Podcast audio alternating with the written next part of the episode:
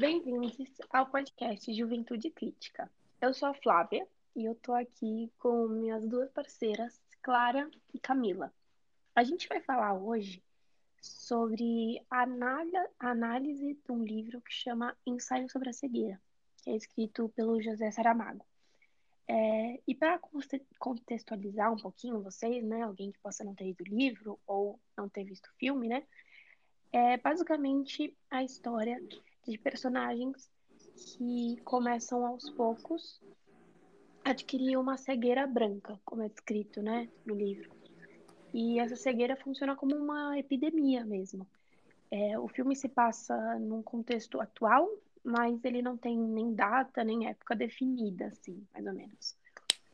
Mas é basicamente sobre essa cegueira que vai deixando as pessoas cada vez mais primitivas e irracionais e vão começar a sofrer vários abusos, tanto do governo quanto entre si, abusos sexuais, abusos de todas as formas.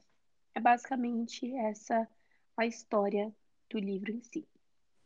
É, então, para começar a direcionar né, o nosso debate, nosso diálogo, a gente deixou certas algumas perguntas que a gente vai responder. Então, para começar, primeira pergunta. A biopolítica ou biopoder foi o conceito cunhado na ideia de que há composição de estruturas político-econômico-sociais com relação às práticas ideais em relação a grupos na sociedade, tendo por base constitutiva mentes e corpos.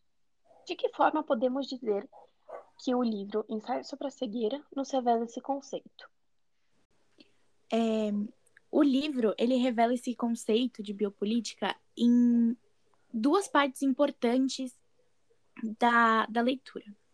Bom, primeiro ele tem um órgão que é o órgão superior de toda a sociedade, que é o Estado, representado no livro, que é o governo. Ele tem uma estrutura de punição, que é o manicômio, e uma vigilância que ele consegue controlar toda essa minoridade é, quando ele, o governo exila todas essas pessoas dentro dessa estrutura de punição que é o manicômio. E como a gente pode notar, em outra parte, as personagens do, do livro não têm nome. Em nenhum momento são citados nomes a essas pessoas. O que é outra forma de vigilância e controle sobre a, a perspectiva da biopolítica é, em cima dessas pessoas. Escolha uma cena do livro que evidencie esta provocação. Se podes olhar, vê, se pode ver, repara. Que de alguma forma possam as mesmas se relacionar com o evento da atualidade. Bom, é, ele pega a gente, ele pega essa fala, né? Se podes olhar, vê, se podes ver, repara. E ele vai brincar o Saramago, né? Com a diferença dessas duas palavras, que por mais que elas sejam bem parecidas, elas podem significar coisas diferentes.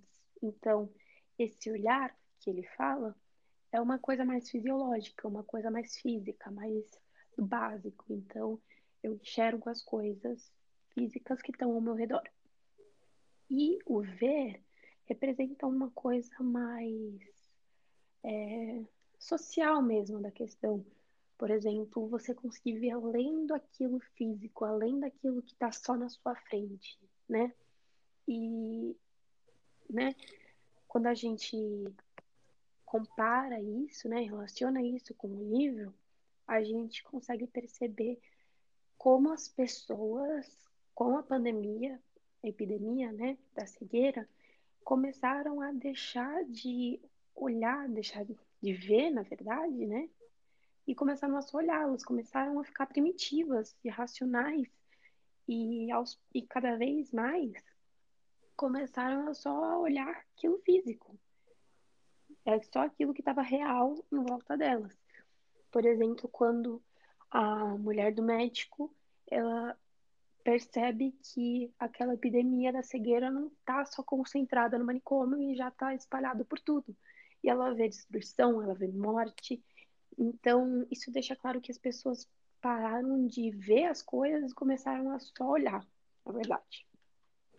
Bom, a terceira pergunta fala: Na obra de Foucault, estudamos sucintamente de que forma gestos e atitudes de macropoderes se manifestam no cotidiano em instâncias menores. De que forma isso é exemplificado no livro? Então, para Foucault, o macropoder é a desconcentração de poder que torna a sociedade cada vez mais desigual. Então, com isso, a gente tem o ideal de que quanto mais difícil, quanto mais raro for obter o poder, mais ele será valorizado e temido pelas pessoas. Tem uma cena no, no livro que os cegos com maior poder começam a negligenciar os condimentos é, ao resto, ao resto da, das pessoas do manicômio. E assim eles impõem condições extremas para dividir os suprimentos. Nessa situação, é possível observar o poder na, na mão só de algumas pessoas, enquanto os outros sofrem pela falta disso, pela falta de condimento, de condição que ficou presa só na mão de algumas pessoas. Além disso, vários outros autores e filósofos que a gente já estudou, Lenin, Marx, Rousseau, Maquiavel, têm vários pontos semelhantes sobre o poder em algumas das suas teorias. Por exemplo, é, a primeira, a visão do poder somente como forma de dominação, e a segunda, o poder favorecendo apenas pequenos grupos sociais, que seriam as elites ou os mais favorecidos, né?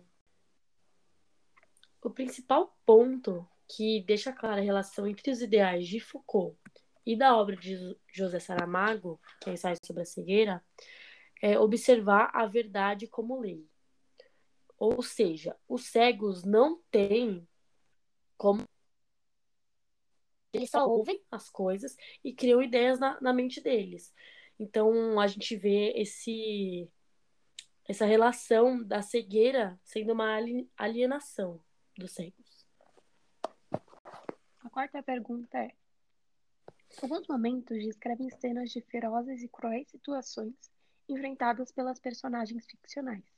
Escolha uma notícia atual que revela que, mesmo frente a uma sociedade de exposição e da vigilância, nos deparamos com absurdos. Então, para responder essa pergunta, a gente pegou uma notícia sobre um estupro que ocorreu nesse contexto de guerra que a gente está passando agora, que é uma coisa, infelizmente, bem comum da gente se ver, é, mesmo atualmente. É, a gente já viu bastante histórias de feminicídios e abusos que as mulheres so sofriam durante a guerra. E por mais que a gente pense que não, ainda acontece muito nos dias de hoje. Então, a notícia é sobre uma mulher ucraniana que teve seu marido morto por dois soldados russos. É, e além de ter seu marido morto, eles entraram na casa dela e estupraram ela. Ela sobreviveu, então ela conta como aconteceu e tudo mais. E é muito bizarro pensar nesses casos acontecendo hoje em dia, porque a sociedade tão considerada tão avançada e tão, nossa, liberal e protetor das mulheres e não sei o quê. Mas até hoje a gente vê isso acontecendo, é muito bizarro e muito chocante por mais que seja uma situação comum. Ok. A quinta pergunta é: Tal como o mal branco veio e foi embora. É uma frase do livro. O que, na opinião do grupo, se assemelha a este mal? Quem ou o que a personagem da esposa do médico representaria no mundo real? Esse mal branco, ele pode ser assemelhado com a própria cegueira, que é a maior problemática do livro. É, como o próprio nome já diz, ao invés da, dos cegos não enxergarem nada, eles enxergam tudo branco, como se tivesse um mar de leite nos olhos dele. E essa condição toma conta de todos os retratados no romance, menos a esposa do médico ela continua enxergando, ela consegue ver o mundo de forma clara. Então, por isso, ela é retratada talvez como uma pessoa que tem mais lucidez do mundo.